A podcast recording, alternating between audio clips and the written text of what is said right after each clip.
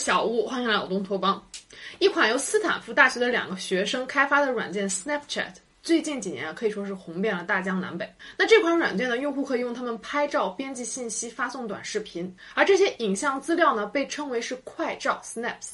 随着近期 Snapchat 开发的一些新型滤镜，就比如说是婴儿脸性别互换，那这款软件的使用率啊，甚至一度超过了抖音。那一些新兴科技呢，会给咱们的生活带来一些亮点，那同时呢，也会让我们接触到一些意想不到的事情。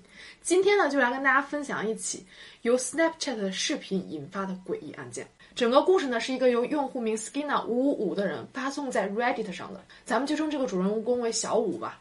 那故事的一开始呢，他交代了一些背景。这小五说呢，他住在澳大利亚，还特别强调说自己啊非常不擅长写作，但是刚刚发生在自己身上的事情让他感到非常的害怕，于是啊就把这个经历啊发在网上，寻求大家的帮助。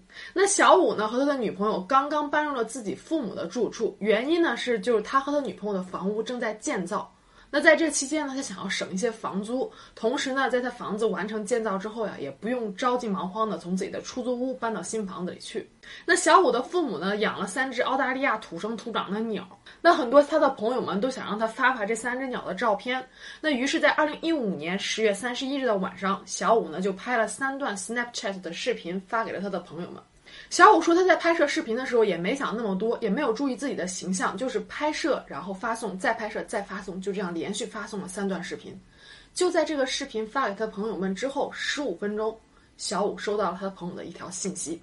信息中是这样说的：“他说，哈哈哈，你这个胡子拉碴的怪物，那些鸟看起来都疯了。哦，顺便说一句，你这最后一个视频后面那个窗户里面到底是什么东西啊？”小五对他朋友发来的一条信息感到莫名其妙，他就把他刚刚发给朋友的视频啊下载下来，放在电脑上放大，然后反复看了很多遍。当他看到第三遍到第四遍的时候，他整个人都不好了。他意识到在他后院门外，好像站着一坨黑乎乎的东西，这个东西像是一个人影，然后举起来双手，把自己的手和脸全部都贴在后院的门上。那因为 Snapchat 的视频，它的画质也并不是很高，而且最后一支视频停留在门框上的时间也就大概两秒钟左右。那小五呢，又对比了他拍下来第一支视频，那第一支视频呢，停留在后院门上的这个时间呢就比较长一点，但是在第一支视频里啊，他没有看到任何的黑影。那小五说呢，那扇门是通往他家后院唯一的通路，而当天晚上他是自己一个人在家的。我先来给大家看一下这三段视频。Right, so the first one of my parents' little birds is this little guy. It is little Leo. He's a cockatiel. The second little bird uh, of my parents is a rainbow lorikeet. His name is Oliver. And there he is. And here I am with my good little mate, Puffin.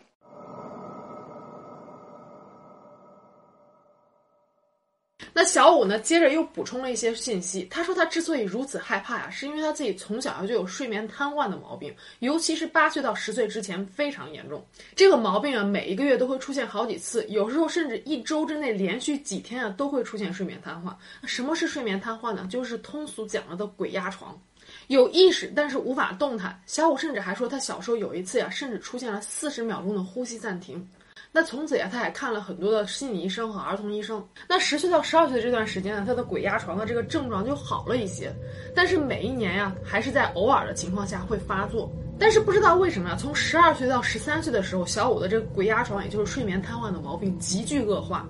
他说他几乎每一天晚上睡觉的时候，都会有几分钟到十几分钟的睡眠瘫痪。在整个睡眠瘫痪的过程中，他可以呼吸、有意识，但是就是无法动弹。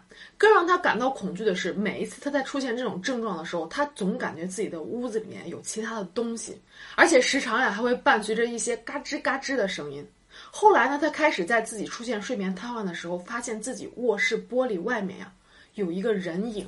而这个人影是个无脸男，就通过自己卧室的窗户往里面看。这个无脸男把自己的手还有脸全部都贴在小五卧室的玻璃上。在接下来的好几年里面，这种症状啊让小五是痛不欲生，甚至还得了失眠症。那直到十八岁的时候，他从自己的父母家搬出去，这种症状不知道怎么就突然之间消失了。言下之意呢，小五就是觉得他父母的家里面有一些什么奇怪的东西。那现在小五呢已经二十六岁了。他说他现在只是在极度压力大的时候才会偶尔再会出现这种睡眠瘫痪的症状。那在收回 Snapchat 那段视频，小五说让他最崩溃的一个最主要原因是视频中门外的那个黑影，在他看来跟他小时候鬼压床时候看到的那个无脸男几乎一模一样。他甚至还亲切地画了一幅小时候鬼压床时候看到的那个无脸男的模样。那这个呢，就是小五在十月三十一号发的原始的帖子的内容。那在这个原始帖子发表之后呢，小五还做了一些更新和补充的内容。他说他意识到这第三支视频中所拍摄的那个黑影呀，根本就不是在后院门的玻璃上趴着，因为当时在拍摄视频的时候，他家后院的门是开着的，只有一层防虫网。也就是说，如果后院门是开着的话，就没有玻璃，那也就不会出现反光这一说了。所以那个人啊，应该就是站在后院那个防虫网的外面。另外，小五还说，他给朋友发的这三支 Snapchat 的视频啊，都是连续拍摄的，中间呢最多只停留了十秒。所以下一支视频开始的时候呀，和上一支视频结束的时候，这画面是可以衔接得上的。那应网友的要求呢，小五还拍摄了一段自家室内高清的视频。那小五的这个帖子呀，一经放上网，可以说是一时激起千层浪。有很多人跟帖和热议，甚至后来连澳洲的新闻都报道了这件事。那小五后来又继续发帖说，他把这些视频都设置成了思想，因为他没想到这个事儿会闹得这么大。那一些跟帖的一些小伙伴们就建议小五说，如果你真的觉得你家附近或者是你家里面有什么东西或者有什么人的话，你最好去捕捉一些证据，把这些证据交给警方或者是神父。那听了网友的建议，小五在十一月四日更新帖子说，他用一台旧的三星手机作为相机，保证二十四小时充电。然后一旦有任何奇怪的事情发生，他就会进行拍摄。但是三天以来一直风平浪静，直到十一月五日，也就是周四的半夜，小五又一次经历了鬼压床的状况。小五说，十一月五日周四的这次鬼压床呢，他并没有看到他经常看到那个无脸男。十一月六日的时候呢，早上他就照常起来去上班了。十月六日呢是个周五，他的父母在晚上七点多左右的时候就出门了，而他的女朋友呢，因为是在一家俱乐部上班，每一天晚上八点钟去上班，大概是在午夜时分重新回到家里来。也就是说，小五在周五晚上的时候是一个人在家的。晚上十点十五分，小五正在和朋友们玩网络游戏，这个时候他突然听到院子里有石头的那种哒哒哒碰撞的声音。然后就是屋里出现了“砰”的一声，小五说他迅速起身，拿起手机，准备在屋里面进行拍摄。那当天晚上他拍到了什么呢？咱们先来看一下视频。在视频的刚开始，很明显的他捕捉到了屋里面的动静。小五说他自己也不敢拉开窗帘，因为害怕，就躲在暗处，也不敢开灯。他拿着手机从洗衣房一直拍到厨房。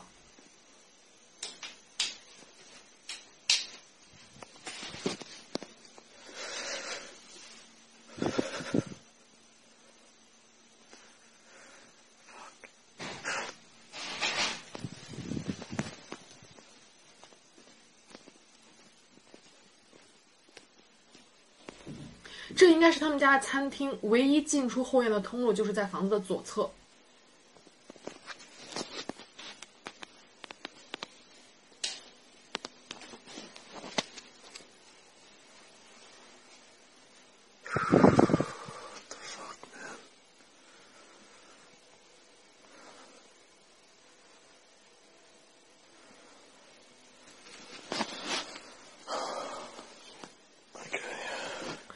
看之下，这段视频好像没有什么问题。那在这段视频拍摄结束之后呢，小五就再也没有在家中听到任何动静。他的父母在当天晚上十一点钟左右回到家里，他的女朋友在后半夜的时候也回来了。那小五呢，当天晚上没有把自己家出现这种动静的这事儿呢告诉自己的父母，但是跟女朋友说了。那女朋友当时肯定是吓得够呛。那当晚呢，小五呢就把自己晚上拍摄这段视频啊，又重新放在了 Reddit 上。而且强调说自己没有使用任何的编辑软件，因为自己根本就不会用编辑软件。那没多久之后呢，有一位网友就发来这样一条留言。这个网友评论说，他将小五上传的影片从网上下载下来之后，使用了各种不同的滤镜，加强了对比度，进行了分析。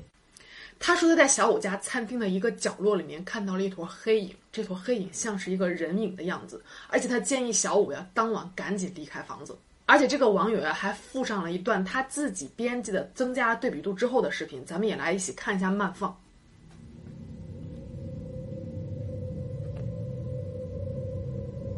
有没有很清楚那团黑影？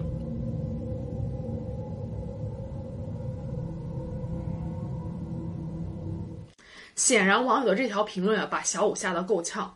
他甚至还回复说，当晚在拍摄视频的时候，他对着那个黑角落呀待了有足足十五秒的时间。那小五呢，当晚呢就和女朋友收拾了一些行李，连夜呢就从父母家出来去朋友家住了。而且两个人决定啊，在第二天报警。那警方在第二天下午两点钟左右的时候呢，来到了小五父母的家。根据小五的帖子所说，警方虽然说在看了视频之后，觉得应该是小五的父母家里进人了，可是，在房子的里外啊都没有找到任何可疑的证据，更没有发现有人破门而入的迹象。那小五和他的女朋友在自己的朋友家住了一段时间之后呢，几天之后重新回到了自己父母的家。他后来呢又更新帖子说，他回到父母家里面看到这三只鸟呢是好的。而警方给小五的结论是说，当天晚上啊应该有两个人偷偷潜入了小五父母的家里面，想要入室抢劫。而这两个人很有可能已经盯着小五的父母的房子有一段时间了，那就想趁小五父母不在家的时候从家里面偷出来点什么东西。但是没想到当晚小五在家。那于是这两个入室抢劫犯呀，就想要其中一个人去制造一些噪音，然后把小五给引出来，然后另外一个人好逃跑。可是没想到小五当晚呀，只是在室内一直不停的晃悠，根本就没有到来到室外。但是小五跟警方说呀，他们家当晚门和窗都是从里面反锁的，因为几天前自己啊在 Snapchat 上拍了那段视频之后啊，自己就很害怕一个人在家。那警方就说了，如果不是从门和窗进来的话，那很有可能是从屋顶上顺下来的。那小五家二楼啊有一个通往屋顶的梯子，但是奇怪的是，小五在视频中刚开始的时候捕捉到了一些声音。那么如果说他捕捉到声音的时候，那室内还有一个入室盗窃犯的话，那这个人是如何来到小五家的二楼，然后又顺着二楼的梯子爬出来屋顶，而不发出来任何声音呢？那到此为止呢，小五整个帖子就结束了，留给我们了一大堆问号。小五这个帖子中间所描述的事情到底是真是假呢？那坨黑影到底是个什么东西呢？从小五的整个帖子来看，他的描述加上他提供的视频，看起来还是挺有真实性的。让我觉得有真实性的一个原因是，小五本身并没有在帖子中提出任何自己的观点，只是客观的分享了他所拍到的东西以及发生在他身上的事。他并没有说闯入他父母家那坨黑影到底是人或者是什么其他的东西。很多观点呢都是底下跟帖的一些网友所提出的，但是让我觉得比较奇怪的一点是，小五的父母家如果真的是有什么东西的话，他父母之前怎么就没有察觉呢？而且当天晚上小五收拾东西带着他女朋友走了，怎么就把他父母给扔家里了呢？不过最让我质疑这个帖子真实性的一个关键点是什么呢？大家发现了吗？这个帖子是发在 No Sleep 这个板块的一篇文章。我并不是带有什么有色眼镜来看这个板块，我只是觉得，如果这真的是一个真事儿的话，作者为什么要把文章发布在一个虚假恐怖故事的板块呢？那么这个事情的真相到底是什么呢？大家做好接受真相的准备了吗？《每日邮报》的澳洲板块在二零一五年十一月三日的时候，时隔一年之后对此事做出了报道，并且公开了小五的真实姓名。小五的本名叫做 Ryan，二十六岁。而故事中呢，实际上还有另外一个隐藏的主人公 Alec，十七岁，他是小五的弟弟。那 Ryan 呢，也就是小五，在二零一四年万圣节前后呢，他想在 No Sleep 这个板块呢发表一篇短篇的恐怖小说。那为了增加这个小说的真实性呢，他就找来了自己的弟弟 Alec，想要让弟弟帮他拍摄一段影片。那影片的拍摄过程也非常简单，他就让弟弟呢站在墙的角落里面，然后借助一些灯光以及手机晃动的效果呢。拍个七八遍就出来了，我们现在看到的东西，然后上传搞定。那如此看来呢，帖子下面评论的这个人就是帮 Ryan 提高视频对比度的那位，很可能就是他们找来的托。那真相算是大白了，但是仍然是有一个问题，就是《每日邮报》这个报纸虽然说算是一个比较老牌的报纸了，但是也曾经因为散播种族主义以及虚假消息，而受到很多人的指责。那么他们给出的这个信息是不是真的呢？好了，今天就到这里了。如果你喜欢视频的话，别忘了点赞、评论和转发。那我们下期见喽，拜拜。